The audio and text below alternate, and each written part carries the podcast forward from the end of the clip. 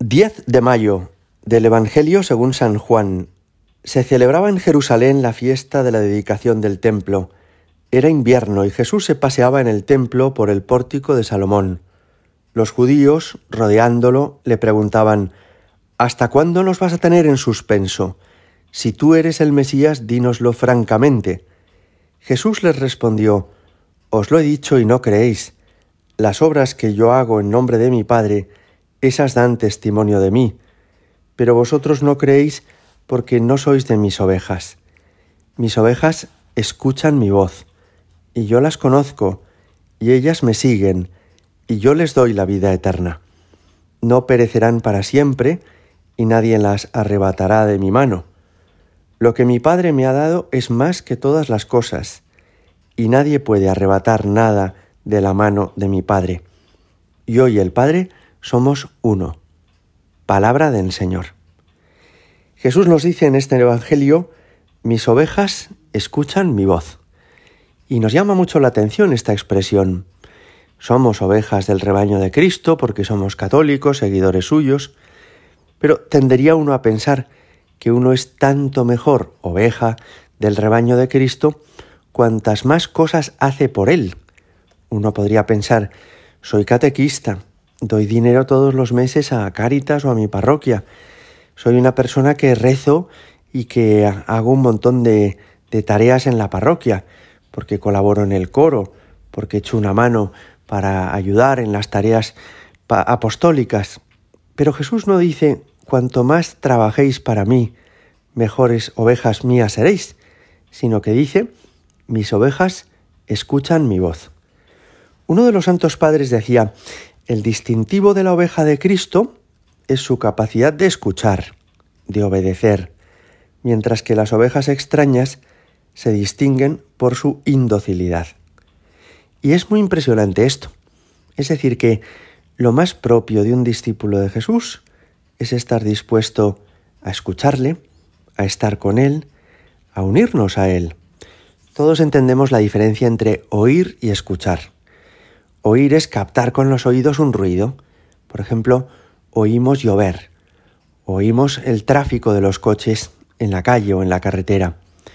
Escuchar quiere decir atender, prestar nuestra atención, nuestro tiempo a una persona que nos habla, estar a su disposición, dejar otras cosas para estar pendientes de él. Esto es escuchar. Y decía esto este Santo Padre, el distintivo de la oveja de Cristo es su capacidad de escuchar. Hay otro tema que hoy aparece en este Evangelio que también nos llama la atención. Como veis, los fariseos, los escribas, también los saduceos, están como muy pendientes de saber quién es verdaderamente Jesús de Nazaret. Ven que hace prodigios, ven que hace milagros, pero no terminan de entender que Él sea el Mesías, porque se esperaban un Mesías de otra manera. Ellos pensaban, el Mesías prometido por Dios va a ser una persona victoriosa humanamente hablando, alguien que tendrá triunfos militares, alguien que tendrá un gran poder político, alguien que sabrá aglutinar socialmente a todo el pueblo de Israel para vencer a nuestros adversarios y enemigos. Cuando le preguntan a Jesús, dinos ya si tú eres el Mesías, es porque no están convencidos, no están seguros, es porque les choca la manera que tiene Jesús de ser Mesías. Y entonces Jesús les explica qué clase de Mesías es Él, y les dice, yo y el Padre somos uno. Quizá para ellos fue una gran decepción, un gran chasco, pero es que realmente esto es lo que define a Jesús como Mesías.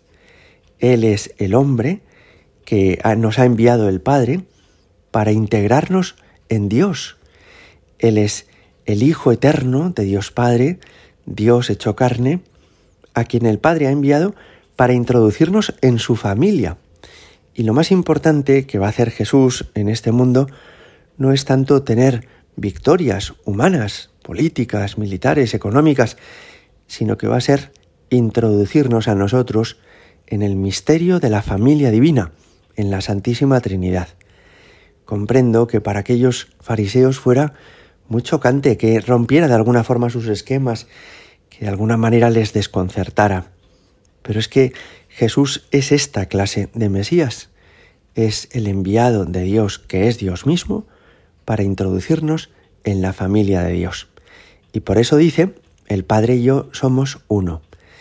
¿No es esta una expresión única de Jesús? En todo el Evangelio hace muchas referencias a Dios Padre.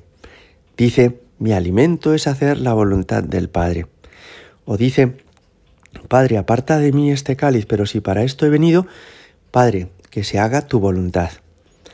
Pero fijaos, hay todavía dos frases más en el Evangelio en las que Jesús nos aclara esta unión tan estrecha que él tiene con el Padre.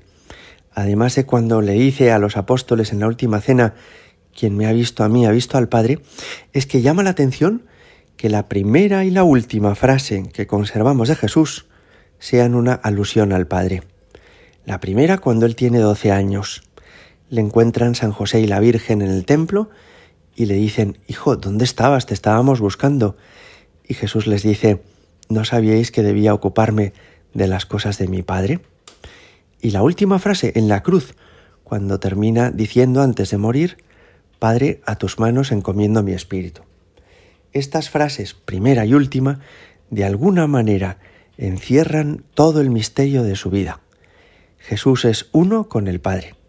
Nos llama a que nosotros escuchemos su voz para también hacer de nosotros uno con Él, para introducirnos en la intimidad con el Padre.